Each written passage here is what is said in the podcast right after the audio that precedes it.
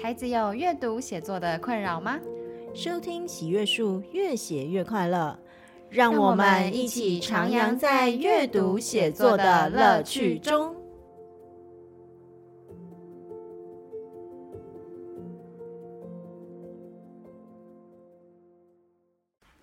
Hello，大家好，欢迎收听本周的越写越快乐，我是冠冠老师。Hello，大家好，我是香婷。没错，听到香婷的声音，就代表我们的喜悦小书柜又要开始来为大家分享我们最近很喜欢的书。好，那这一次呢，这个月我们开，我这个月我们要跟大家分享的是一本青少年小说。对，不知道大家有没有发现，我们其实是有一个规律在，有吗？香婷，你有发现吗？有，我有发现，就是大概从那个文字数量，就是越来越多，然后越来越少。从越来越多到越来越少，几乎没有了这样子，这个规律。上次甚至是无字绘本，对啦，就是我们其实是自己有安排一个小小的，听起来像潮戏一样。刚刚听商体讲，我们是会有绘本，然后桥梁书到少年小说，就是希望可以推荐适合各个年龄层的书籍给不同，就是给家长还有给老师作为参考。那当然也都是我们各自非常喜欢的，嗯。那像这一次的我们要来分享的一本，它是一本青少年的小说，那它其实不会到很厚诶，它算是就是中等厚。那它这本书呢，叫做《隐藏的火花》。我觉得冠冠老师的叙述非常的可爱。中等厚是怎样？就是你带在身上不觉得重，对，然后随时都可以拿起来看。那它里面的文字的那个行距啊、大小都还蛮适中的，嗯，对，看起来是一本非常舒服版面，然后便于携带的中等厚青少年小说。太好了，感谢你的补充，非常具体。对，因为我想说转头看到哈利波特那个就比较中等厚，可能口袋装不下。好，那我想要先分享一下我喜欢这本书，其实。嗯，之前有讲过，我是一个外貌协会，所以我其实是被它的封面所吸引的。它就是一个桃红色跟蓝色，感觉是一个少女的长长的发丝跟海洋，中间好像还有一些鲨鱼，然后就是一个很吸引人的一个很跳非常鲜明的色彩，然后上面还有那个隐藏的火花，就是用一些金色的字去，有点亮亮的感觉。所以我当时是被这个封面吸引，然后还决定要翻开它。好，那在介绍之前，我想要先问一下商婷，你喜欢这本书吗？当然喜欢，我们推荐，怎么可能不喜欢呢？啊，就言归正传，我觉得这一本小说它的那个叙述方式、表达方式，那个文字非常细腻，非常漂亮。嗯，对，就是以我自己在看青少年小说，基本上速度都还蛮快的，嗯，可是这个会让我停下来，然后慢慢的去感受，所以我我蛮喜欢这本小说的。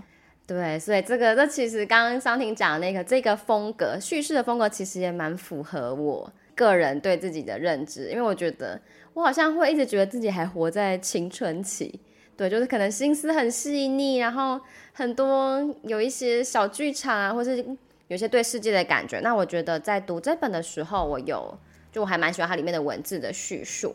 好，那这本书这个故事其实它有一点特别的是。大家如果有在收听我们节目的话，其实我们在那个 EP 二十二到二十四，我们是邀请到梁老师的学妹云妈咪舒云，然后来分享她怎么陪伴特殊儿的故事，就是在那几集。那这本书会让我想到那几集的节目，是因为呢，这本书的主角，对，他主角的话，其实你如果翻到后面的。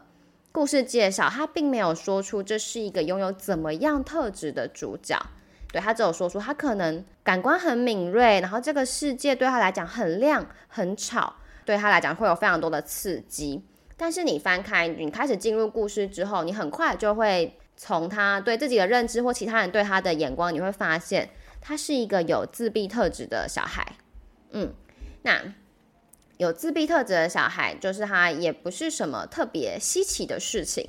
可是我注意到的是，他在翻开的作者介绍的时候呢，他对自己的介绍，他是有写到说，拥有神经多样性，致力于为身心障碍者发声。那他现在也是有在学院去担任神经多样性学生的辅导老师。好，那个时候我就是会有一点好奇，想说什么是神经多样性？就是这几个词我好像看得懂又看不太懂，所以我就去查了一下之后，就发现其实它是一个概念，说，嗯、人类的心智版就是有多样性的，所以呢，像是自闭特质，或是有一些读写障碍，或是有一些 ADHD 之类的，那它就是一种特质。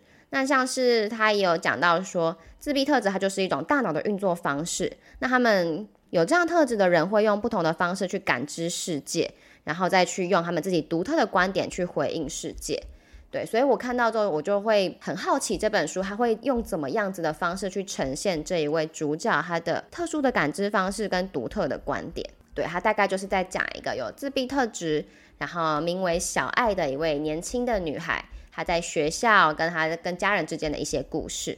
那其实这一本书，它就是在带我们去看我们每一个人，其实或是说带着那个青少年去观察，或是去审视，或是去看看自己，就是在成长过程中可能会遇到一些事。那也带着我们去了解自己，或是去试着去理解别人，同理别人的一些人际关系上，这样子。嗯对，因为我们并不是以一个说，哎，我要来看这个自闭小孩的故事喽，绝对不是以这样的心态来翻开这本书。我觉得在读完这本书之后，感受特别深刻，是我们都曾经是青少年，那可能我们的小孩也正是这个阶段，但这个阶段他其实是有的时候会有点孤寂，觉得自己很不一样，觉得自己不被世界了解，觉得这个世界有点太巨大，然后太嘈杂。我觉得青少年会有这样的心情，所以我觉得这本书它其实是适合青少年阶段的任何一个人，可能都可以在里面找到自己的共鸣。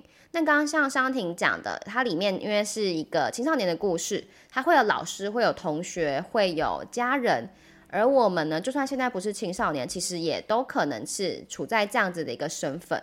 尤其我觉得很特别的是，我们现在社会一直在强调我们要具有自己的独特性，嗯，可是又在某些。时间或者是某些空间下，又说你不能跟别人不一样。对，那我觉得这一本书就有很多个人物，然后让我们可以去跳脱去看一下，说每一个人物他的想法、他的立场，对，去理解他们这样子。对啊，而且我觉得其实我们当然都知道，啊，个人独特性很重要，可是还是很自然的，你在一群人中看到那个比较不一样的，你会有一点下意识的觉得，哎。嗯，那那个哎会变成更负面的行为或想法，或者往正面走。我觉得这个就是我们在这本书里面可以去看一下自己想要选择往哪个方向走。然后你在这本书里面，你就会看到，原来我们每个人都可能是拥有自闭特质的这个主角小爱，嗯、或是我们可能是呃里面的一些霸凌者，或是家人的支持。或是呃，因为想要保护家人而采取比较强烈或直接的手段的那个家人。嗯，对，所以我们想要先来简单的分享一下我们看到的这个故事里面的人怎么样子去对待、看待像小爱这样子的存在。好，我们具体来讲好了，就是呢，它是一个，就是以一个典型里面的场景来讲，它可能会是在上课中，老师还在讲。但他非常想知道下一个事情，他就会直接举手，直接把自己的想法讲出来。那可能老师讲的东西没有办法回应或者回答，满足他的求知的欲望，他也可能就很想立刻跑出教室，跑到图书馆去查资料，就他就没有办法专心在那堂课上。对，大概里面有一个典型的场景是这样。好，所以我们就直接也从老师的部分开始讲。那老师就里面主要提到的是一个算是他的班导，对不对？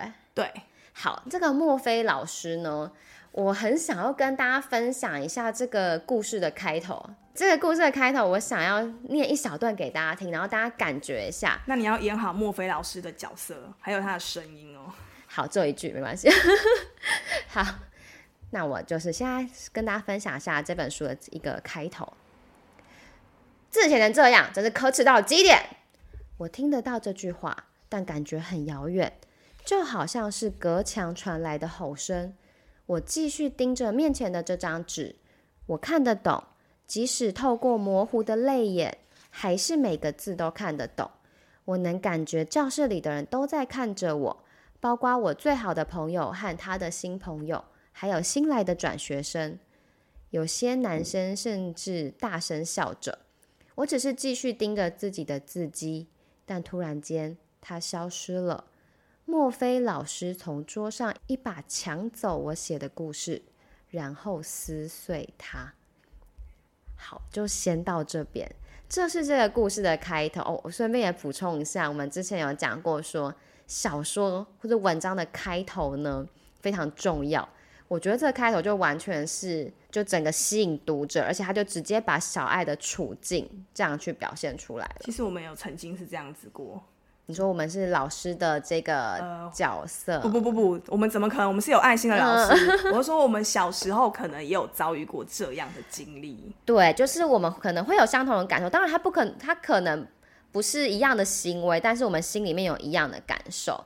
对，所以莫非老师他其实他在这个故事里，他有一点点像是反派角色。对，他只是比较传统。非常传统的反派角色，呃、嗯，不、嗯、不，就非常的传统，然后只容许一种样子的教育者。对，他会希望，他就觉得小爱，你为什么跟别人都不一样？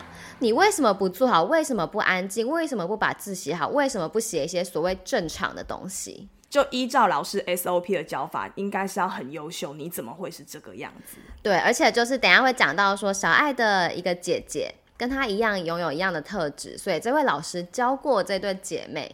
那他可能在接触小爱前，他就已经因为跟姐姐的相处而对小爱有一些先入为主的印象，对，所以就是莫非老师在这个故事里是这样子的存在。那我可能因为我们在聊这一集之前，我们有先自己聊过，那我那时候就会，我一开始就觉得说，哦，莫非老师就是这样的，他就是在一个这个故事里，他就是一个反派的感觉。但是呢，后来商婷就提出了一个角度，然后我就觉得说，哦，好，那我们也可以跟大家分享一下这个角度。就有没有可能，这个老师他其实是需要协助的，需要相关讯息或相关的资源来帮助他如何去教导不一样的学生。嗯，因为他有他自己的 SOP，可是他也需要跳脱框架去理解，原来有其他的教学方式，也许有其他的应对方式，或是他可能需要接收到资讯是，我不需要改变学生，我也不需要把学生带的要。到达怎样的优秀，我可能只要陪伴他们就可以了。这样的协助资源，对，他其实就是一个很相信他应该是经验丰富吧。对，他应该是一个像这样子的老师。那我觉得商婷的观点也是让我们看见说，当然我们可以直接去指责说这样的老师不好，他不应该存在。但是更深一层的话，我们可以去看见的是，是不是说这样一个老师他在他要看这么多的学生。那他就是他，当然他会希望说，嗯，就是他希望他会希望环境整个都是可以符合他的那个，或是以他最擅长的方式教学生。对，那他就这个时候他就会需要大家都是符合他的想象。所以，我们从这边可以看到，其实老师也有不擅长的地方。嗯，那就是重点是老师有没有去意识到自己的这个状态。所以，就是我们我觉得在看这本书，大家可能看完会跟我们一样，就是对莫非老师有一开始会有点恨得牙痒痒，就觉得哎，这个人怎么这样？但是就是也是，如果我们也可以回到自己啦，在我们自己的位置上有什么方法，然后可以去不要成为这样子的大人。对，嗯，那再来说说他的朋友吧。嗯，好，那小爱的话呢，我们在一开始就可以知道说，他本来有一个好朋友叫珍娜。珍娜，对。那后来呢？刚刚我我刚刚我跟大家分享的那一段有讲到说，后来珍娜有一个新朋友叫做艾米丽。哎，对，我也想要问这个。你刚才说他本来的好朋友珍娜，那表示他之后就不是好朋友，到底发生什么事呢？对，总之呢，大家有经验的话，就是会知道说，学校里面的人际关系有时候是这样子的，有时候你跟这个人好了，那你跟原本好的就会分开。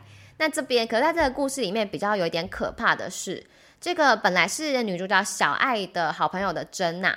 他后来的新的好朋友艾米丽，她其实对于小爱的态度非常恶劣。怎么会这样呢？对，他就是一个，就我觉得他他说的做的其实就是完全就是霸凌，没有错。那其实后来呢，在这个故事里面，我觉得他可能是不是是因为是青少年小说，所以虽然刚刚那个莫非老师他可能会处理的比较是典型，他没有给他一些嗯，在更多的琢磨。不过艾米丽她就有特别去讲到说，这边就是也是那个关键的情节，就先不爆雷。但是她有讲到说，艾米丽其实她的这些行为跟态度，我觉得她是出自于自己的一种自卑。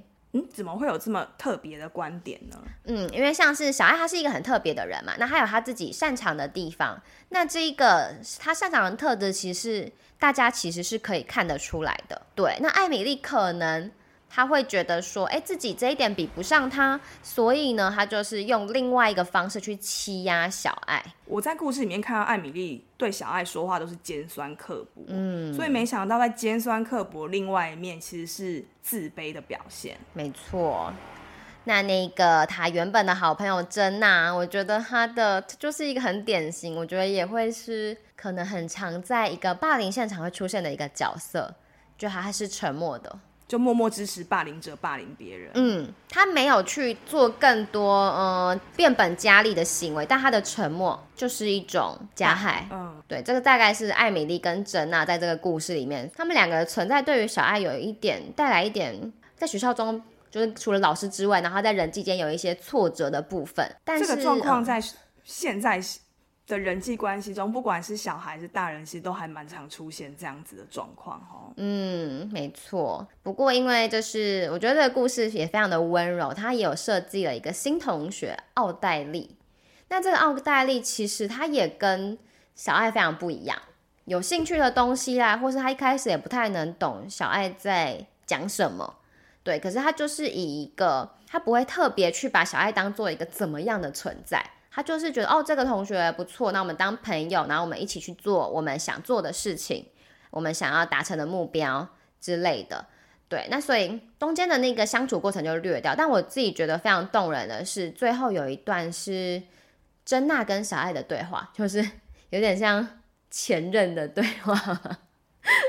对，然后珍娜好像就是也是不太理解为什么小爱会跟奥黛丽当朋友，然后小爱有讲到一个很关键的。他就是说，我不需要看起来像我一样的朋友。这句话有点玄妙欸。嗯，因为啊，珍娜她是她可能会希望小爱可以跟她一起做一些她喜欢的事，擦指甲油啊，或者聊一些他们喜欢珍珍娜喜欢的话题。但奥黛丽她这个作为朋友，她不是一个这样子的人，她不会希望改变小爱，他们两个都不会想要改变彼此。哦，所以是说珍娜会想要带着小爱去做。他想要做的事情，对，但小爱不一定喜欢。然后奥黛丽是会互相陪伴、互相探索、互相成长这样子，嗯、就是对，就是在两个人就会互相试着去理解对方。哦，这种感觉很赞呢。对啊，我觉得不管是朋友或是情人，这样都是一个很棒的关系。尤其在小爱有这样自闭特质的状况之下，奥黛丽给他真的是还蛮大的温暖跟包容的。这是朋友的部分，那我也想跟大家谈谈家人的部分。呃，基本上小爱的家人都是支持他的。嗯，那比较特别的是，他有两个姐姐，那一个是妮娜，一个是小琪，这两个人是双胞胎。嗯，可他们个性是迥然不同。小琪跟小爱比较像，个性比较像，经历也比较像，因为他们同都有自闭特质。对，所以小琪是非常理解小爱的，尤其小琪又年长小爱这么多，嗯，所以在发生在小琪身上的事情，小爱都有经历过，所以小琪特别能够理解。对，就有点像是一个走在前面的一个领导前辈，先锋。对，先锋。所以当小爱发生什么事情的时候，他都会寻求小琪的支持，那小琪也会给他期望的支持。嗯，那我特别想谈妮娜，妮娜是一个相较之下是一个比较正常的孩子，那他也是爱小琪，也是爱小爱的，可是他说话就很直。我觉得他这个值是有一点是要让小琪跟小爱知道说，呃，外面的世界就是这个样子，这么直接。嗯、那你们在做一些自己想做的事情的时候，嗯、不要抱有太多的幻想，觉得人家一定会接受，或是这件事一定会成功。对，所以妮娜算是提前做坏人，他是提供一个比较现实的角度。对，嗯、但我我觉得妮娜是一个非常可以依靠的人。我印象最深刻的是，他看起来酷酷的，对，对，然后呃，有一场是这样子，妈妈出门，嗯嗯，然后呃，就妈妈把小爱交给妮娜这样子，然后妮娜就很酷，就关上房门这样子。然后他是个美妆 YouTuber，他就是拍他的影片，然后小爱就偷跑出门这样，对。对，然后后来妮娜就是找不到他，就很紧张，对，我觉得这一幕就是让我印象很深刻，就是酷酷的姐姐，可是其实遇到事情，她还是会、就是、就立刻挺身而出。对，这样还有一幕是那个什么、嗯、发传单的时候，嗯、就是一个大姐姐对着两个妹妹，就是小爱跟奥黛丽，嗯、对，就白棋姐姐家家的那个白棋姐姐的家是叫他们赶快上车，带他们回家，这样 你就会觉得说，一个平常酷酷的姐姐。可是，在紧急事件的时候，他是有发挥到他家人的功能，或是他你会看到他有那个爱的出现。对啊，而且在看的时候也会觉得，其实妮娜她还蛮寂寞的，她在这个家里，因为小琪跟小爱是有类似的特质，那爸爸妈妈呢，可能就会花相对较多的心力在他们身上。那我们的这位妮娜，她可能就是她在姐妹之间，她是感觉她变会反而变成是那个比较不一样的人，对，就感觉小琪跟小爱有共同话题，妮、嗯、娜就好像被排挤，对，但是其实她的姐妹们一路以上经历的一切，她也都看在眼里，所以三个人算是也是非常有爱的姐妹这样子。对啊，所以就是在这个故事里面有这么多多元的视角，那每一个人的位置跟想法都不太一样。那我觉得你来看这个故事的话，也可以在里面去找到一些共鸣，那你也可以理解一下跟你不同位置的人在想什么。所以你可以把你生活周遭的人事物把它套进来试试看。好，那这些各种不同的角色，其实我们也不是希望大家看了之后觉得说，哦，那是不是我也可以那样做？如果就算是不好的行为，因为反正每个人都不一样。我觉得我们想要跟大家传达的是说，我们看见了每一个人他不同的角度跟做法之后，那我们理解他们这么做，但我们也知道说，我们应该要怎么样子做才是比较好的，或是说我们可以。呃，纵观这一些角色，我们可以知道说，哦，原透过这一本书，我们可以知道说，原来他们的言语行为的背后都有另外一层含义。嗯，那当我们周边有这样的人事物的时候，我们比较不容易被他们的言行牵引。对，对，就是我觉得看到所看到所有和我们所谓不一样的人，第一步都可以是先试着去理解。好的，所以以上就是我们针对故事人物的一些特质，然后去进行一些介绍跟分享。那接下来呢，因为我们每一次跟大家分享这些阅读的文本，其实我们都会想要再让大家可以连接到关于小孩的阅读思考跟写作的部分。而在这本书里面呢，因为其实小爱她有一件很想做的事情，她的目标，她就是她在课堂上了解到他们所居住的村庄。在四百年前，曾经有猎巫事件，就是你可能在煮草草药啊，或是你看起来你左撇子啊，总之是你看起来跟他们认知的人不太一样的那些女性，都会被当成女巫。这也太可怕了！那煮中药也是吗？对，我想是的。好可怕！所以我们现在很多人应该在那个时候都会是女巫哦。我的天哪！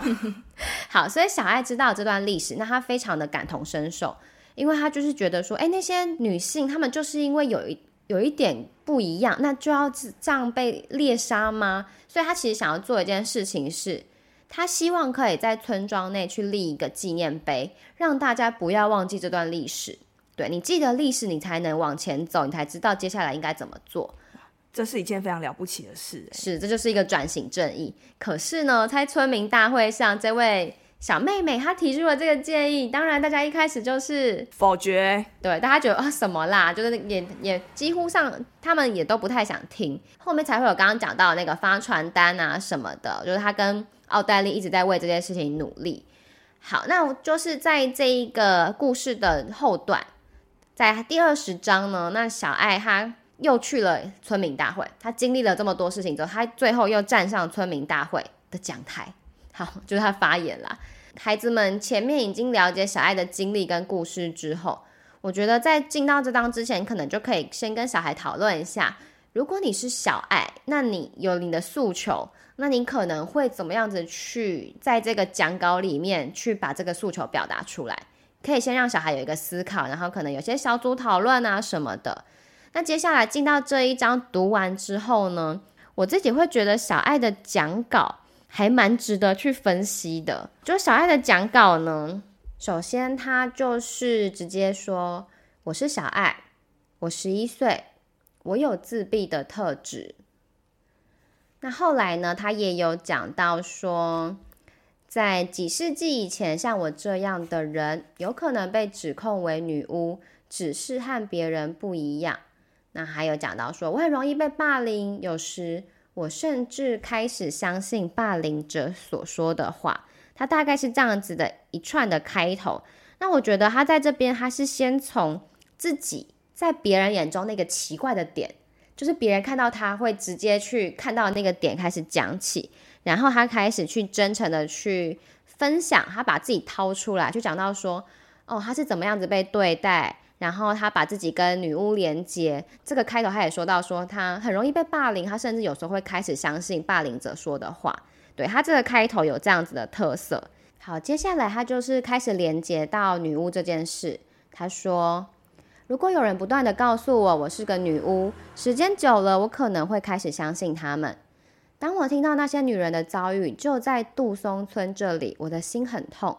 他们只是因为跟别人不一样，看起来有些古怪，就被杀掉了。而大家只是任这样的事情发生，然后遗忘。我不想遗忘他们。”我希望我们有个纪念碑，一样小东西可以去纪念他们，那是我们的道歉。好，所以他先掏出自己，然后连接到他的诉求之后呢，他开始去导出他这个行为想要做的意义，就是他想要纪念，想要道歉。而在他的演讲的最后呢，就是如果接触过那种行销文案，就知道最后要 call to action，就是要去呼吁。读者呼吁顾客，然后有一些行动，比如说购买行为，是不是？没错，那像是在小爱这个演讲里面呢，他讲了一个很动人的结尾。他说：“如果大家都答应自己去做一件事情，我会觉得很好，我也同样会去做这件事情。那就是当我们遇到一个人，本能反应觉得他好像很奇怪，我们先试着对他多一点的宽容。我对你们而言可能很奇怪，但对我的家人来说。”我十分正常，而你们对其他人而言可能也有奇怪的地方，对，所以他最后就是有去希望大家可以试着对身边的人多一点宽容。那在这一个刚刚我大概讲了一些大意啦，那我觉得有一个很可爱的地方是，他在这中间呢也会有一些自己的可爱的幽默感，就像是他把那个他拿他最喜欢的鲨鱼来举例呀、啊，然后说，就说如果像他这样子的人呢、啊。可能不是最擅长社交或聊天，但是呢，当别人在聊天的时候，他们可能就会去发明或发现一些东西，然后跟鲨鱼一样，就是他开始投入他的世界去介绍鲨鱼的特质，感觉有那种平衡报道，有没有？你觉得我怪，但我也有我很厉害的地方。嗯，对啊。然后这一段也会让我想到，我之前看一部韩剧，我很喜欢，叫做那个《非常律师与英语》，里面的女主角也是有这样子比较特别的特质，然后她喜欢的是金鱼，对。对，就是他们就是会用，他们就很投入自己的世界这样。好，所以这个就是我觉得小爱的讲稿有刚刚以上这几点是可以带着小孩去讨论，然后去看见说，如果你有一个诉求，你希望别人了解你，那你可能可以从用怎样的语言，然后你可以怎么样子去结构。我也想要来分享一下，就是呃关于写作练习上，然后我的分享内容刚好接到那个冠冠老师刚才讲的鲨鱼这边。那呃，他的内容是这样，他说呢，在过去像我这样的人，可能不是最擅长社交或最能聊天的。那我的自闭特质就是这么回事，这是一道隐形的火花，就像鲨鱼一样。鲨鱼可以侦测到生命迹象的电流，这是他们的超能力。我的自闭特质并不总是我的超能力，很多时候它很不容易应对。但当我在事物中找到电流，看到别人可能看不到的细节时，我很喜欢他。嗯，好喜欢这个结尾。我觉得这一段文字其实小爱对于自己的自闭特质不，并不会因为别人给他一个恶意的眼神而感到自卑。嗯，他反而是找到一个相同存在的动物鲨鱼，嗯，然后去理解鲨鱼，去喜欢鲨鱼之后，然后开始跟。把自己跟鲨鱼做一个类比，对，就是鲨鱼大家都不喜欢，就是大家都觉得它会吃大白鲨，对。可是他其实是看到鲨鱼的独特的地方，然后把自己跟鲨鱼做连接，这样。所以我觉得这边也可以引导孩子们去写写自己的特质，然后呃去寻找大自然中的动植物，嗯、去做一个相同的类比。对，对，像我有一次就是在上课的时候，然后就问学生说：“哎，你觉得什么最像你？”嗯，那大家一定都先讲的很普通。一般人常说的，比如说我像蜜蜂一样嗡嗡嗡辛苦的在工作啊，嗯、然后我像蝴蝶一样轻快的飞舞，这样。那一个孩子跟我讲，他像食人花，我就哇哇，食人花，我说食人花，很臭他就说，可是他可以清扫别人不要的，啊、对，然后我可以把别人的情绪就是包住，然后把它。消融掉，我就觉得哇，好特别哦。对，所以我觉得呃，各位爸妈看完这一本书，或者是小孩看完这一本书，真的是可以不要只是小孩自己写，爸妈也可以带着带着孩子们一起写出自己的特质，然后呃一起讨论这样。对啊，像我也想到是我们之前哦，这边补充推荐一下，我之前也带小孩看过一个我很喜欢的绘本，叫做《我说话像河流》。他是一个，他这个作者，他是讲话的时候会有一点口疾的这个特质。那他后来就是，应该是他的爸爸，我记得就是对他说：“哎，你的说话就像河流。”然后就用很美的叙述去讲。对，那带孩子读完那个绘本之后呢，我我们也是去拿一个，有点像是把自己的特质变成一个宝物，然后去写。或者是我们之前也有玩过，是把自己的可能一些有一些，嗯，不管是负面或是正面的一些。性格的特质，然后变成是小怪物的超能力，就再去做一些故事的发想，这样感觉好可爱哦。尤其是刚才那个绘本，嗯，对啊，这样子的小孩他就不会自卑。对，就是希望我们的这些，我们也常常设计的这些课程，都是会希望可以让小孩知道说自己很不一样，那没有什么不好。嗯，就是跟别人不一样，所以才是好的。对，那我们每一个人一样的地方，就是我们都不一样。对。好，所以这个也是这个故事，我觉得很让我们想跟大家分享。对啊，我觉得我跟桑尼可能有时候也蛮常会觉得自己跟大家不一样吧，就自己怪怪的这样子。嗯，有时候我会觉得说自己怪怪的地方是不是不好，然后跟人家想的不一样，做不一样，这样是不是不好？应该要安全一点，跟别人做一样的事情。对，没错。可是又发现跟人家做一样的事情又做不来，这样，然后就会开始自我评判，就哎。那内怎么会这么不一样，在那边捣乱干嘛的？这样，对，所以，我们也许都会是小爱的这个角色，嗯，可是我们需要是小爱的这个这一份勇敢。对啊，没错，所以我们也都被《隐藏的火花》这个故事给打动。那希望呢，不管你是大人，或是你有身边有你觉得可以适合推荐给他的小孩，就是我们可能曾觉得自己不一样，然后有一点因此困扰的人，我觉得都。很可以来享受一下这个故事，那应该也都会找到你们的共鸣。所以最后想跟大家分享，不要因为不一样或因为害怕不知道而去伤害别人或是评判自己。是的，好的。那最后一样要想要邀请大家跟我们有一个小小的互动，就是如果你跟你的小孩、你的学生一起读完这个故事之后呢，可以到我们的节目资讯栏的这个留言的信箱，或者是我们发布这一集节目的贴文下面去留言。留言的主题是什么呢？因为我们这本书的主题是隐藏的火花，那所以也可以跟孩子讨论看看，他们有没有像小爱一样，觉得自己不太喜欢的特质，但是这个特质呢，又可以在某些情况下带给自己帮助，好，就是可以带着小孩去进行这样子的思考。那如果小孩有任何的想法，或者是你是大人，你也有想到，也都欢迎跟我们分享哦。好，那今天的节目就先到这边，很开心今天又跟大家分享了我们喜欢的书，那我们就下次再见喽，拜拜。拜拜。本节目由喜悦树制播，喜悦树是一个专门提供中小学生阅读写作课程的单位。我们的节目越写越快乐，会在每周五中午同步更新于 First Story、Spotify、Apple Podcast、Google Podcast 等各大平台。欢迎大家继续收听，喜欢的话也可以订阅并开启小铃铛。今天的节目就到这里，我们下次空中再会。